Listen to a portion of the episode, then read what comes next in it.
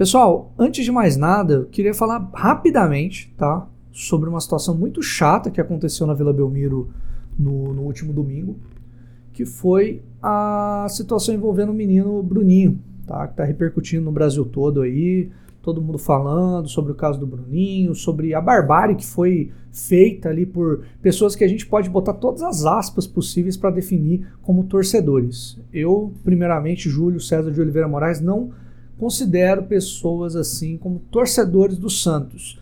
Isso para mim nem precisava ser torcedor, tá? Quer trocar de time, meu amigo? Troca. Vai lá, fica à vontade, porque assim, o Santos não é lugar pra gente arrombada e gente é, eu não vou falar o palavrão aqui, tá? A ponto de chegar numa criança de 8 anos e dizer o que, que ela tem que fazer, o que ela não tem que fazer, de quem que ela tem que gostar, de quem que ela não pode gostar, tá? Hostilizar uma criança, hostilizar um pai. Por essas e outras que a família está se afastando dos estádios, tá? Que a mulher está se afastando dos estádios, que os gays estão se afastando dos estádios, que os negros, muitas das vezes também, dependendo do estado ali, estão se afastando dos estádios porque existe hostilização homofóbica, racista, misógina e hostilização em cima de uma criança. Isso é inadmissível, tá? Então vamos começar por aí. É inadmissível. Espero que o Santos tome as devidas providências também com os torcedores. Não adianta só fazer notinha. Tome as providências, identifique as pessoas, tente rastrear quem são essas pessoas, para que essas pessoas não pisem mais na Vila Belmiro, que isso é inaceitável, tá bom? E sobre o caso em si, cara, eu sou Santista, sou de São José dos Campos, interior de São Paulo, e eu acompanho o São José Esporte Clube. Eu tenho o São José Esporte Clube como meu segundo clube do coração. É um time que eu já fui aqui no estádio do Martins Pereira acompanhar inúmeras vezes. Inclusive, quando eu era criança, lá, meados de 95, 96, o, Santos, o Santos veio jogar no Martins Pereira, uma partida válida pelo Paulistão. Né, o São José jogava a Série A naquela época. E eu pedi o autógrafo de um jogador do São José com a camisa do Santos, que era o goleiro do São José, o Charles, eu era fã dele, eu achava um goleiraço, e eu pedi o autógrafo dele. E ele foi, deu autógrafo foi tudo super normal. Meu pai, fui lá, conversei com ele, né? E ele autografou a camisa do Santos. Então eu tinha a camisa do Santos com autógrafo do goleiro do São José. Então isso é muito marcante para mim. Foi um momento muito legal. Foi a primeira vez que eu tive um contato direto com um atleta, com um jogador de futebol, né? E como é no interior, um time um pouco menor, é, é mais fácil né, da gente ter esse contato, essa, essa aproximação com os atletas. Então eu tive contato lá com o Charles, foi muito legal, foi uma experiência enriquecedora para mim. E olha só que coincidência, aconteceu mesmo com um garoto. Eu, eu era bem mais novo do que o Bruninho na época, né? Eu tinha, sei lá, uns 5 anos, 6 anos de idade. É, e aconteceu com o Bruninho aí, de 8 anos de idade, pediu um autógrafo também de um goleiro. No caso, não foi um autógrafo, desculpa, foi uma camisa. Ele pediu uma camisa de um goleiro, cara. Ah, mas é porque é o rival do Santos. Meu amigo, isso não tem, não está em pauta, não está em discussão. E por sinal, outra coincidência, o Jailson é daqui de São José dos Campos, da mesma cidade aqui em que eu moro. Independente se é do Palmeiras, se é do Corinthians, se é do São Paulo, se é do Flamengo, se é do Vasco da Gama, do Botafogo, qual é o problema do menino ser fã de um atleta que joga em outro clube? Será que não existe no mundo, na Espanha, um torcedor do Real Madrid que não é fã do Messi? E vice-versa, né? Torcedor do Barcelona que seja fã do Cristiano Ronaldo, do Raul, do Cacilhas? Será mesmo? Será que todo mundo é tão fiel nesse ponto, tão ah, eu não posso admirar um atleta do meu time adversário, a menos que ele vista a camisa do meu time. Eu não posso comprar uma camisa de um atleta muito marcante num time adversário, meu amigo. Em que mundo você vive? Em que década você tá? O futebol globalizou, globalizou, cara. Hoje é tudo globalizado. Hoje é muito diferente. Entendeu? Eu tenho uma camisa da Argentina. Tempo atrás isso aí seria inaceitável. Andar na rua camisa da Argentina, você é capaz de se apanhar. Eu tenho a camisa da Argentina, tenho uma camisa do Brasil e uma da Argentina. Qual é o problema? Entendeu? E também não veria problema nenhum de ganhar uma camisa de um atleta que eu admire, cara. Sabe, eu sou fã do Casagrande. Mano, se o Casagrande me dá uma camisa autografada do Corinthians, se o Neto me dá uma camisa autografada do Corinthians, eu vou cuspir na camisa botar fogo? para ficar lacrando na internet, mostrando que os, ai, como eu sou torcedor, olha só, tô botando fogo na camisa. Cara, isso é um absurdo, tá bom? Se você tem esse, se você está ouvindo isso aqui e tem esse tipo de pensamento, repense. Procure ajuda e, acima de tudo, você não é um torcedor. Você não é mais torcedor do que o seu amiguinho, seu coleguinha, porque você faz isso, tá bom? Porque você odeia esse tipo de atitude, odeia esse tipo de situação, tá bom? Isso não te faz mais torcedor do que o outro, tá? Fica dado o recado, todo o apoio ao menino aí, ao Bruninho. Espero que o Santos realmente apoie ele, coloque ele como figura presente nos jogos do Santos. Mano, usa o menino como torcedor figura do Santos mesmo para mostrar, para desconstruir essa ideia de que um torcedor não pode admirar um jogador rival. E isso acontece muito, tá? Eu sei que já aconteceu em outros, outros clubes, muito provavelmente já aconteceu com num jogo do Corinthians, já aconteceu no jogo do Palmeiras, só que não foi noticiado e não foi divulgado, tá? E a outra crítica que eu gostaria de fazer, mas é uma subcrítica, não, não, não chega a ser é, uma coisa assim, eu não estou repudiando nada. Mas eu acho que alguns jogadores de futebol e alguns clubes tentaram se promover dentro da situação, tá? Caso do Flamengo, caso do próprio Palmeiras. Alguns jogadores tentaram enfatizar que, tipo assim, ah, Bruninho, você pode torcer para o time que você quiser. Meu amigo, se você está falando isso, você não entendeu o problema, tá? Gabigol, por exemplo, fez isso, alguns outros jogadores fizeram isso. Vocês não entenderam o problema. O problema não é esse, o menino é santista, mas o menino admira um atleta de outro clube. Fazendo um negócio desse, dizendo que ele pode torcer para o time que ele quiser, você só está complicando a situação dele. Só está deixando mais complicada. Está dizendo que o menino está sendo forçado a torcer para o Santos. Tá? Então vamos fazer essa reflexão. Vamos fazer essa reflexão. Vamos ter calma acima de tudo. Já está tudo controlado. Eu espero que o Santos de verdade identifique esses caras. Tá? Use aí a polícia, quem for, as câmeras de segurança, para identificar quem são os animais que fizeram isso com o menino puna eles, que eles não pisem mais na Vila Belmiro, que o Bruninho e muitos outros garotos de outros clubes também possam pedir camisa dos seus jogadores favoritos. Tá legal, gente? Fica dado então aqui o recado, barra minha opinião a respeito de todo o assunto, toda essa polêmica que rolou aí envolvendo o menino. É um absurdo, inimaginável você chegar numa criança de 8 anos e falar as coisas que aqueles idiotas estavam falando. Tá? Então, repudio total e espero que isso mude e que o Santos seja o ponto de partida. O Santos é um time tão grande, cara, é um time com significado tão grande pro futebol brasileiro, que, pô, o Santos foi um time que uniu o Brasil inteiro, cara, na década de 60. Né? O Santos mandava jogo no Maracanã, bicho. A gente mandava jogo no Maracanã. O Santos, o Pelé mesmo, vestiu camisa do Vasco. Em jogo amistoso. Qual que é o problema, sabe? Qual que é o problema? É, aconteceu com o Arboleda, mas assim, a gente tá falando de crianças. Né? O Arboleda é um profissional. Aí é diferente, um atleta profissional. Então o cara não pode sujeitar a fazer um negócio desse, que é ridículo mesmo. Tá? E é ridículo, não digo nem no sentido assim, ah, não pode fazer. Pode fazer sim, amigão, mas toma cuidado, caramba, sabe? Não deixa te filmar, não deixa tirar foto sua, porque você sabe as consequências que podem ocorrer partindo dessa tua atitude, tá? Então, sem me estender mais, sem mais delongas, bora pro episódio.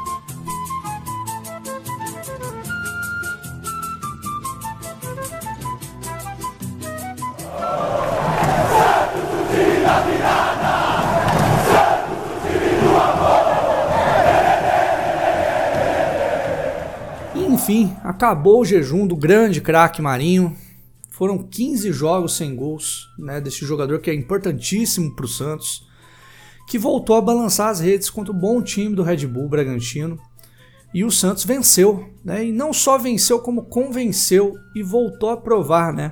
Acima de tudo, para a gente já era algo muito que claro, mas faltou isso para a diretoria, para o marketing, que o maior marketing que o Santos pode fazer, que a maior forma de impor respeito na vila mais famosa do mundo é usar o uniforme branco. Santos na vila tem que jogar de branco, isso impõe respeito, é a nossa identidade.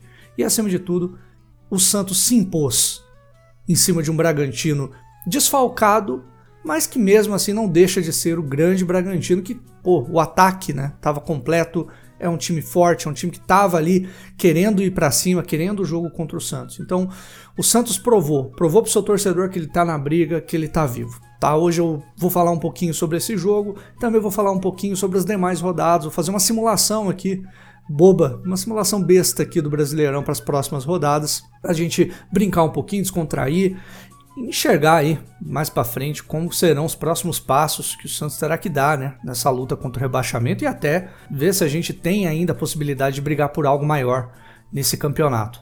Tá bom, pessoal? Eu sou o Júlio e esse é mais um podcast sobre o Santos.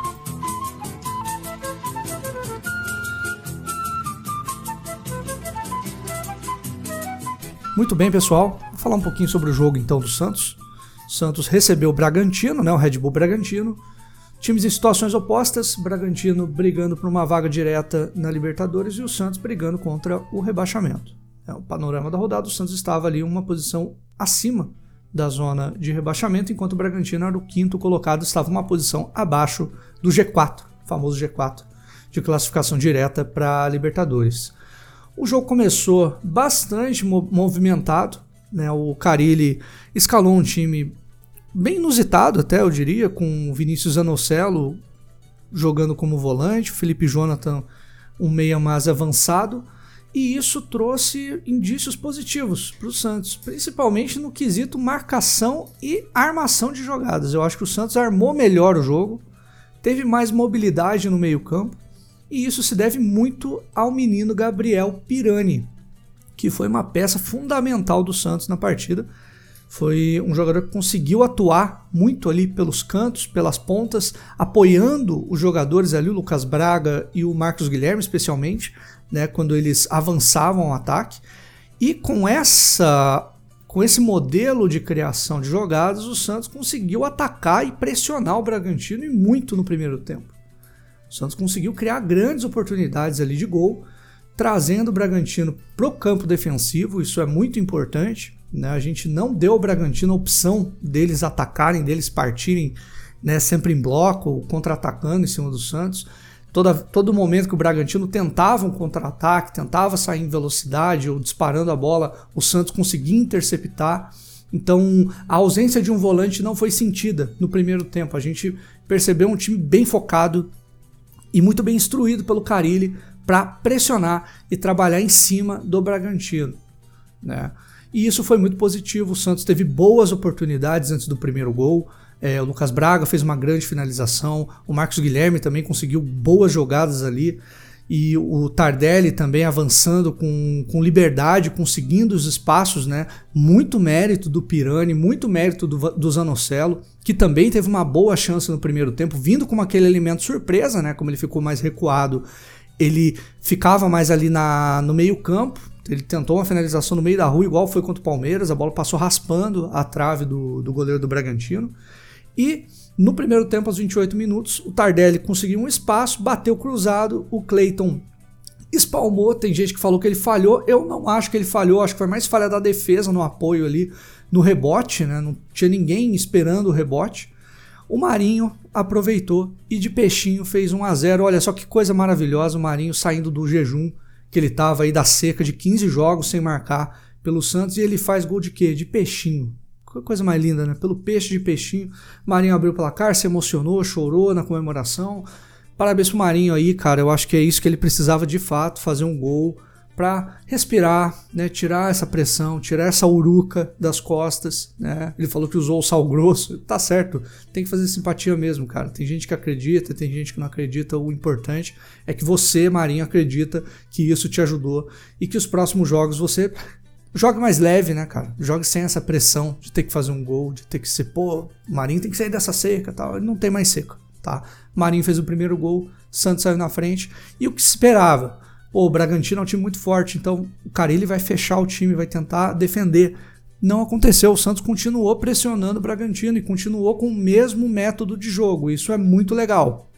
Continuou pressionando o Bragantino, tirando do Bragantino essas opções de contra-ataque. É, Lucas Braga e Marcos Guilherme tendo um papel defensivo importantíssimo para o Santos né, dificultando muito a saída dos jogadores do Bragantino, e isso foi muito importante na partida. O Santos não deixou o Bragantino jogar. E quando roubava a bola, avançava com perigo no ataque. E mais uma vez, créditos totais para o Gabriel Pirani e para o Vinícius Anocelo, que foram fundamentais. Tá? E para um outro jogador que estava ali improvisado, que é o Felipe Jonathan que fez uma partida excelente, tanto no quesito defensivo quanto no quesito ofensivo. A gente fala tanto da questão do apoio, né, que os jogadores não apoiam. Felipe Jonathan fez isso também, apoiou. Quando não estava o Gabriel Pirani, estava o Felipe Jonathan no setor esquerdo, Gabriel Pirani no setor direito. Tá? E o Zanocelo vindo com um elemento surpresa no meio e flutuando, flutuando ali, né? vindo como uma sobra, como um apoio.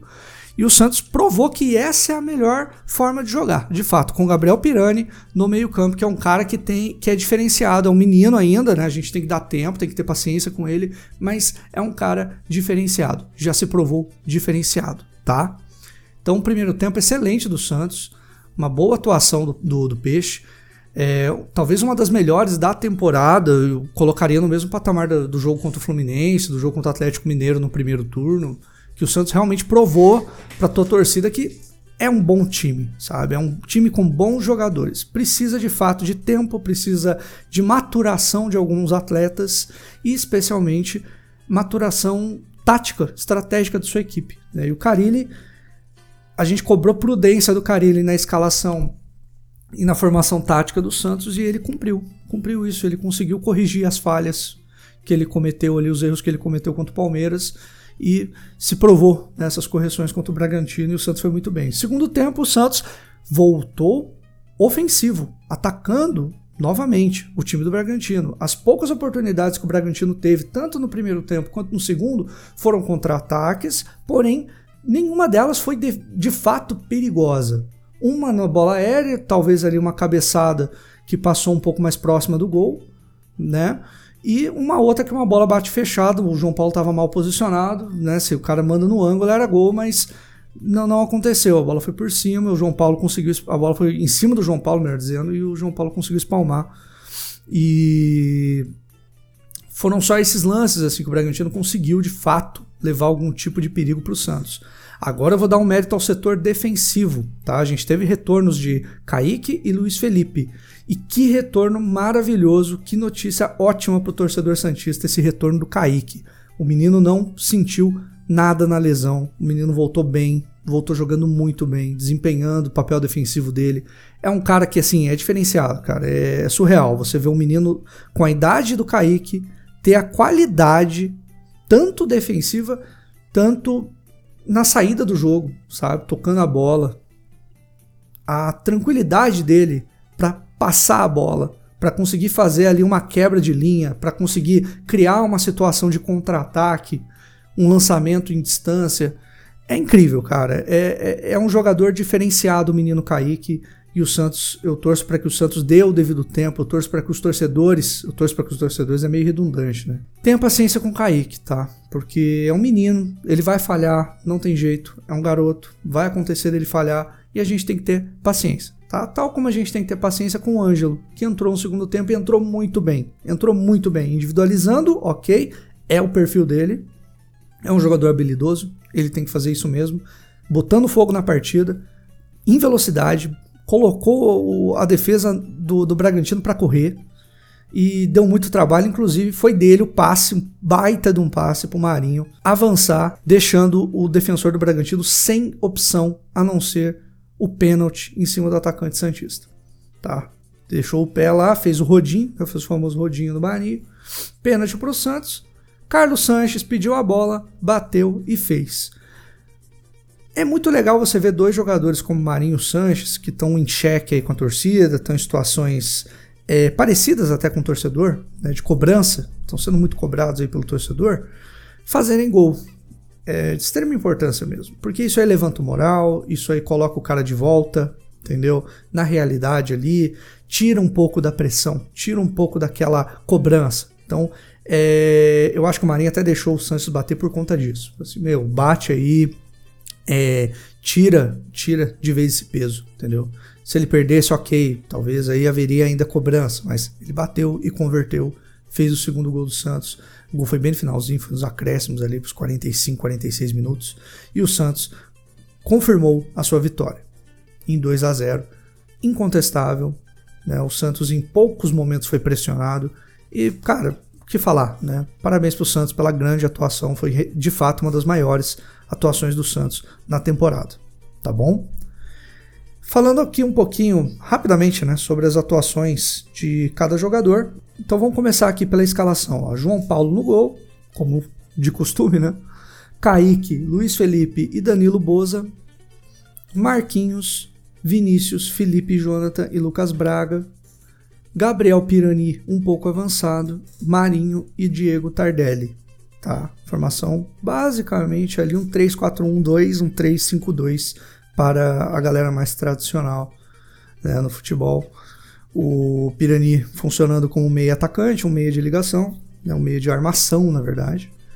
Felipe Jonathan e Vinícius Zanocelo como uma dupla de volantes. O Zanocelo flutuando um pouco mais, Felipe Jonathan um pouco mais é, recuado. Não à toa que ele deu lugar para o Vinícius Balieiro, né, para ficar ali como primeiro volante de fato. Mas nenhum dos dois exerceu o trabalho de primeiro volante em dados momentos assim do jogo. Até porque o Santos conseguiu pressionar muito bem a saída do Bragantino. Então não teve tanto esse perigo, tá? Mas os momentos que eles foram acionados, eles conseguiram defensivamente trabalhar muito bem. O mesmo se aplica para Lucas Braga e Marquinhos. Os dois também trabalharam muito bem defensivamente e ofensivamente. O Marquinhos puxando contra-ataque, indo muito bem também ali na, na transição. E o Lucas Braga individualmente, cara, o Aderlan vai ter pesadelo com ele. Só isso que eu tenho para dizer. O Aderlan é um excelente lateral, um cara que tá fazendo uma temporada muito boa no Bragantino. E, cara, o Lucas Braga deu muito trabalho pro Aderlan. Deu muito trabalho pro Aderlan. Deixou o Aderlan para trás várias vezes ali, driblou. É, é esse o Lucas Braga que a gente quer ver, tá? Um Lucas Braga que cai a menos e dribla mais. Vai mais para cima, que é a especialidade dele, cara. É cortar, driblar, corta para dentro e bate, meu filho. É, o Robin ficou famoso por isso. Né? Então, pô, faça, faça isso também. Isso aí eu acho que é a especialidade do Lucas Braga e ele é muito bom nesse tipo de jogada, tá? Ele levou perigo em muitos momentos fazendo isso, cortando para dentro, limpando a Derlan, abrindo espaço e pum, batendo fechado, levando perigo ali pro Cleiton, goleiro do Bragantino. E só destaques positivos mesmo, cara. Defenso, setor defensivo, né? Kaique, Luiz Felipe e Danilo, os três foram muito bem na partida, muito seguros. João Paulo em alguns momentos ali, teve um chute fechado que ele estava muito adiantado, cara. Ele estava nível Fábio Costa no jogo lá daquele gol do Ronaldo, né, na final do Paulista de 2009. Tava parecido, porque ele estava muito avançado. Eu não sei o que ele estava fazendo ali adiantado daquele jeito, mas o, o jogador Bragantino tentou surpreender ele, né? Sorte que o João Paulo foi esperto, conseguiu dar o tapinha por cima. Como eu disse, ele chutou em cima do João Paulo. Se a bola vai no ângulo, aí eu já não sei se, se ele ia conseguir buscar essa bola. E no escanteio também, se eu não me engano, no escanteio, uma bola cruzada, ele saiu mal, deu ali uma chance pro, pro Bragantino, mas felizmente a defesa do Santos conseguiu afastar. Então é para isso que serve o zagueiro, cara. No momento que o goleiro se embanana ali, a zaga também tem que ajudar, tá? João Paulo é o melhor jogador do Santos na temporada. E boa parte da, das grandes atuações de João Paulo se devem às falhas do setor defensivo do Santos. O setor defensivo do Santos se embanana todo, sobra pro João Paulo. O João Paulo no um contra um, realmente ele é, para mim, o melhor do Brasil hoje. Ele é melhor que o Weverton, ele é melhor que o Santos, do Atlético Paranaense, ele é melhor que boa parte dos goleiros no um contra um. Eu só acho que assim, eu, eu, eu não concordo que ele deveria ser convocado por conta dessa questão da bola aérea, tá? Porque, pô, não dá, não dá para confiar num goleiro que tem dificuldades ainda nesse quesito. Eu acho que o Arzu tem que ter essa atenção com ele de treinar a saída. Hoje a gente tem o Jandrei, que é um goleiro muito bom de saída. Então usar ele até como uma base, tá? Para treinamento, para ter uns toques com o Jandrei ali, como que funciona na saída. O John também é um cara que sabe sair bem do gol. Eu acho que melhor do que o João Paulo até. Só que o João Paulo, como goleiro no overall, né? falar um, um inglesinho meio caipirado aqui, ele ainda é melhor goleiro do que os dois, né? No contexto geral. Tá bom? Então, João Paulo, é, eu acho que apesar de ter ali se embananado em alguns momentos, fez uma partida segura. Nos momentos que ele foi exigido, ele defendeu, ele fez boas defesas. Parabéns aí pro João Paulo e parabéns pro setor defensivo do Santos. Meio de campo incontestável, excelente atuação de todos os jogadores, tá? Especialmente do Gabriel Pirani, que voltou e voltou muito bem. Voltou muito bem, em transição, apoiando, e era exatamente ele que a gente estava precisando. Né? Era isso que estava faltando no Santos a gente falava, falta apoio às alas, falta um jogador para triangular, falta um jogador para vir ali, pô, não tem opção de passe. Olha, olha o Pirani ali. Era, era esse era esse cara que faltava para o Santos. Gabriel Pirani cumpriu esse, esse papel, é, co, é, cobriu essa lacuna que faltava no, no esquema tático do, do Santos, e eu acredito que o Carilho observou isso.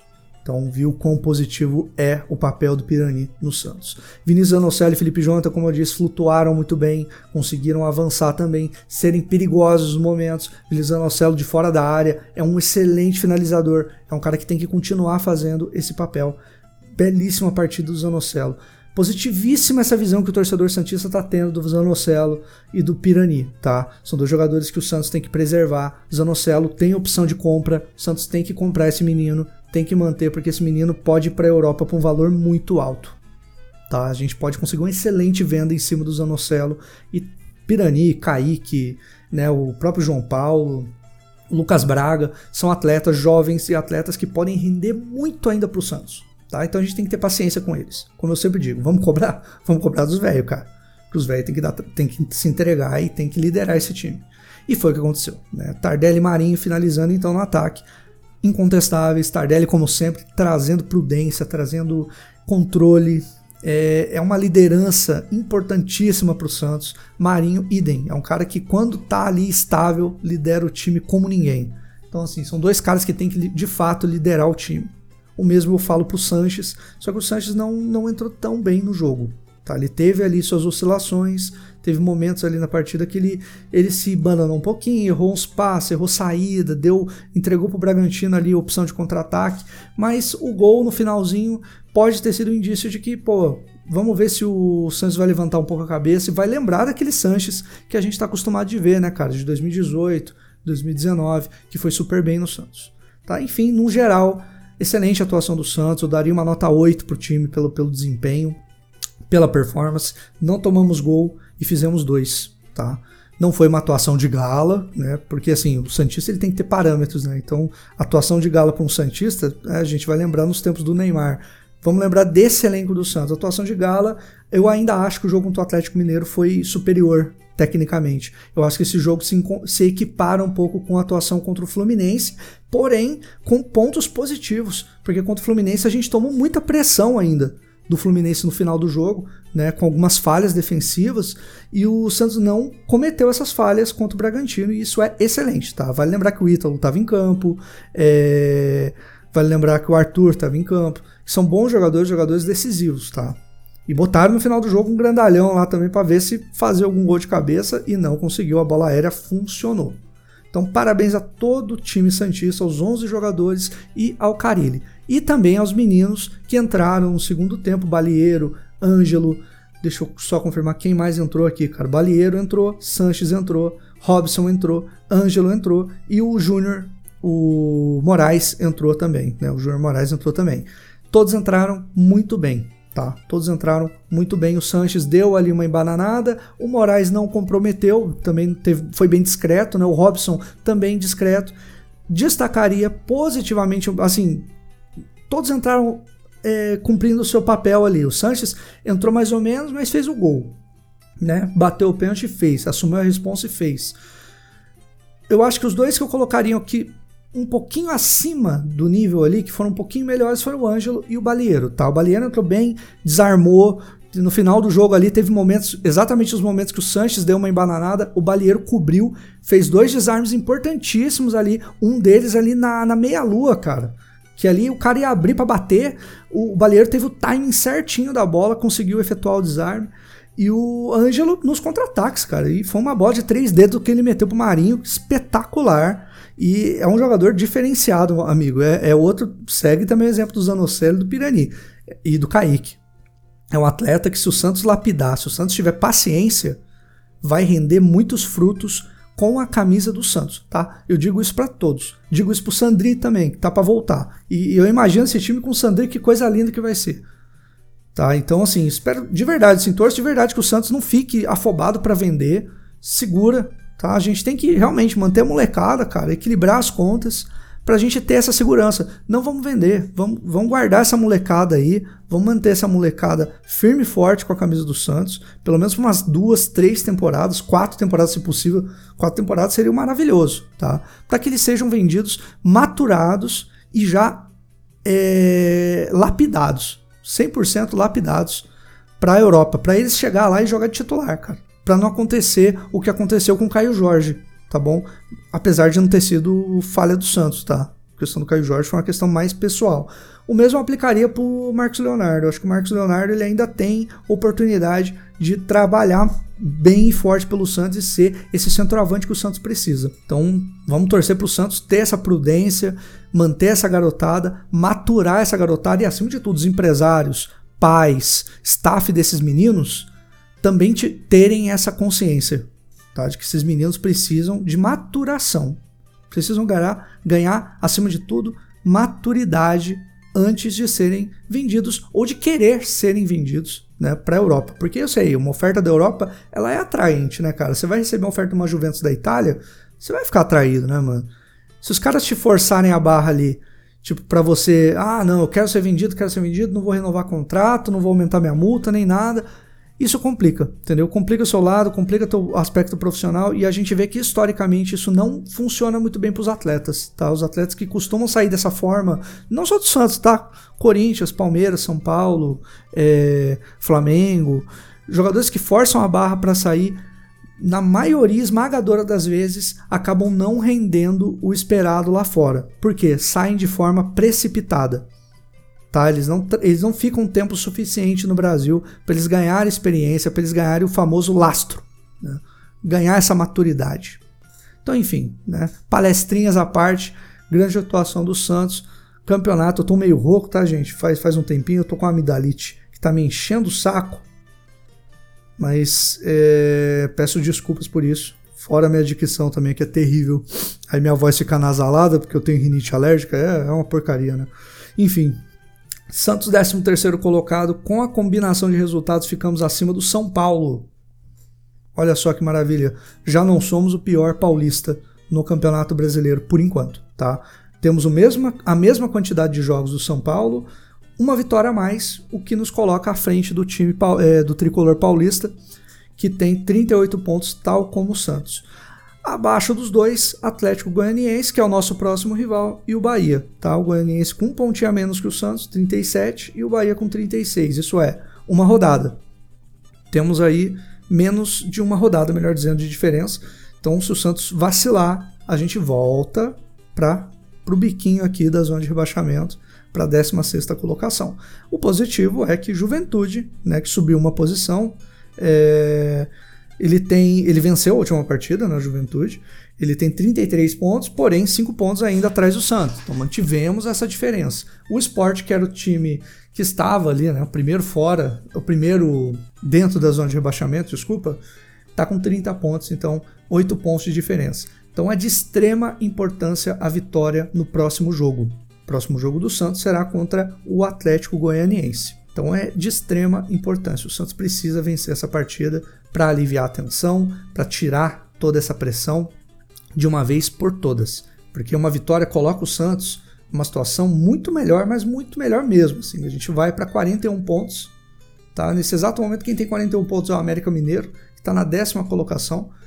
E a gente respira, respira acima de tudo. Tá? Só para a gente ter um panorama até do, do campeonato, vou abrir aqui um, um carinha aqui do GE, que é o simulador do Brasileirão 2021.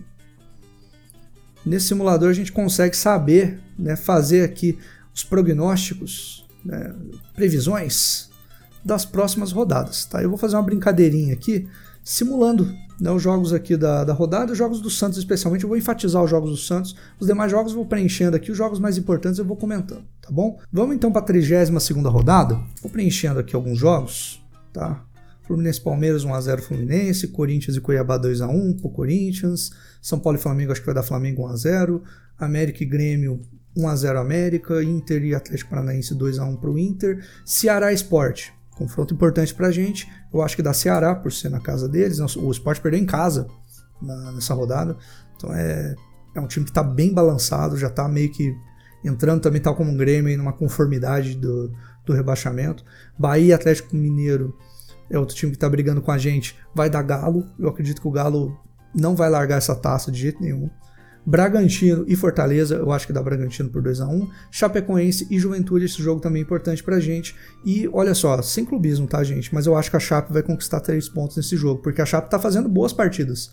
Eles arrancaram empate em 2 a 2 com o Flamengo, cara. Então, assim, é um time que tá conseguindo jogar tá? Independente se teve arbitragem, errando e tal, a Chapecoense está jogando bem, tá jogando. Tá, tá tentando, né, cara? Os caras estão lutando. É, e é isso que tem que ser. Independente se você tá em último lugar, você tá ali na Pindaíba, mano, você tem que lutar até o final. Então vai ser 2 a 1 um pra Chape. E por fim, Atlético Goianiense e Santos. É, esse último jogo do Santos me deu uma noção positiva do que o Santos pode entregar na temporada. Se o Santos entrar com essa mesma mentalidade, né, que entrou contra o, contra o Bragantino, olha, eu diria que o Santos tem chance de vencer o Atlético Goianiense. Mas como eu quero fazer uma simulação focando num, num cenário mais pessimista, eu vou colocar um empate, tá? Em um a um. Então, dado que né, nesse cenário o Santos empatou com o Atlético Goianiense e rolou toda essa combinação de resultados, o Santos finalizaria a 32 rodada com 39 pontos. A gente estaria ainda na 13ª colocação, mas o ponto positivo é que a gente abriria 6 pontos para o Juventude, tendo aí uma vitória, duas vitórias a mais. Isso é muito positivo, porque aí no confronto direto contam as vitórias primeiro como critério de desempate, tá bom? E o saldo de gols nosso também é superior ao do Juventude, superior, né? A gente tem menos 8, enquanto o Juventude tem menos 10 nesse cenário todo que eu, que eu bolei aqui. Tá? Então estaríamos à frente de Cuiabá, São Paulo e Bahia. Mas ainda manteríamos a 13ª colocação. Tá? Fazendo essa simulaçãozinha, esse prognóstico. Eu vou procurar fazer essas simulações rodada a rodada para a gente ter uma ideia. Tá bom? Eu não vou fazer de todas aqui não. Se vocês quiserem que eu faça de todas, comentem, tá? Vou disponibilizar a rede social aqui. Não vou eu não criei ainda a página do podcast, nem nada, nem pretendo, talvez no ano que vem. Mas é, vou disponibilizar minha rede social. Se quiserem me seguir, fiquem à vontade, eu sigo de volta. É, mandem para mim né, sugestões, de, até de episódios, de pautas que eu posso criar extra, além do pós-jogo. E se quiserem também que eu simule as demais rodadas, eu simulo aqui. Tá bom, pessoal? Mas eu vou fechar por hoje, né? Queria só falar realmente sobre o jogo, sobre o que foi a atuação do Santos e, esse, e essa, essa grande é, perspectiva que nos cria, né? Porque o Santos com o Pirani, com o Kaique, parece ser um novo Santos, parece ser um Santos diferente, né? um Santos que volta a nos dar aquela impressão do DNA ofensivo que o Santos tem né, daquele time que pressiona, daquele time que joga para cima, daquele time que aperta, e de aquele, aquele time que tem talentos, né, cara? Sobretudo no setor ofensivo, no setor defensivo, como é o caso do Kaique, né, como é o caso do Balieiro, como é o caso do Sandri, que está se recuperando. Boas coisas podem vir por aí, tá bom, torcedor? Vamos ser positivos, vamos pensar positivo, sobretudo, sempre, né? Eu falei, simulação, eu sempre penso no pior cenário. Tento assim, ó, e se, né? E se ele empatar? É, pode ser que ele ganhe, né, cara? Igual com o Atlético Paranaense. Eu tava contando com o empate como melhor resultado. Fiz essa simulaçãozinha aí, mas vamos ser positivos acima de tudo e espero muito que eu esteja errado que o Santos vença o Goianiense no domingo. Tá bom, pessoal? Fica assim então. Eu não sei se o jogo vai ser domingo. Olha só, tô, tô perdidinho da Silva. É no sábado. Acabei de confirmar aqui, é sábado, 5 da tarde, confundi. Então vamos torcer para que o Santos no sábado consiga é, surpreender mais uma vez, fazer uma grande atuação. O Goianiense é um time chato, é um time que, como mandante, ele dá trabalho, mas ele está numa situação pior que a nossa nesse momento. Então eles vão vir para cima. Então o Santos tem que, se usar esse mesmo método que usou contra o Bragantino, temos grandes chances de vencer. Tá bom, gente? Vamos, vamos manter o pensamento positivo aí. Tá, antes de finalizar, eu gostaria de agradecer a todos vocês que estão ouvindo, que estão apoiando esse projetinho aí.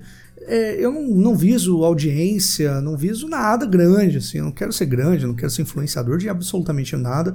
Né? O podcast foi feito realmente com o intuito de, né, de mostrar né, um torcedor desabafando, um torcedor falando sobre o jogo sem perspectiva técnica alguma, sem conhecimento técnico nenhum, não sou jornalista, não sou formado em nada voltado à área esportiva, muito pelo contrário, sou da área de tecnologia, né? Estou acostumado com exatas, né? e o futebol ele é muito de humanas, né, cara? Ele é muito de emoção, então é uma parada assim absurda, cara. E falando em emoções, a gente tem que transpor essas emoções, tem que colocar para fora de alguma forma, e eu encontrei esse podcast como um método, como uma forma de expor essas emoções para vocês. Tá? Gostaria de agradecer a todos os meus amigos aí que estão ouvindo, né? O Rubens, o André, o Pedro, o Conrado, né? O que grava também um podcast, outro que a gente tem que é o Futebol é Isso, que dá uma parada agora, mas pode ser que mais para frente a gente volte, que é um podcast que aí já fala de uma forma mais global, né? Do futebol. e agradecer sobretudo a minha esposa, né, a Ana Lúcia, que tem me apoiado também, que me incentivou a começar esse projetinho. Ana, te amo de coração, tá? Muito obrigado por me incentivar, por me apoiar. E ela é São Paulina, né? Mas ela reconhece o meu amor pelo Santos, né? Ela sabe o quão importante isso é para mim, tá? Então, assim, acima de tudo, muito obrigado, tá, Ana, a todos, né, que, que, que me apoiam aí, que têm dado esse incentivo. E, cara, é isso, tá? Se vocês, como disse, vou deixar a rede social aí. Quem quiser me seguir, fica à vontade. Quem quiser mandar aí sugestão de episódio, pode também mandar lá sem nenhum problema. É, e vamos aí acompanhar os, o Peixão nas próximas partidas. Tá bom, pessoal? Fica assim então. Forte abraço a todos vocês e até semana que vem.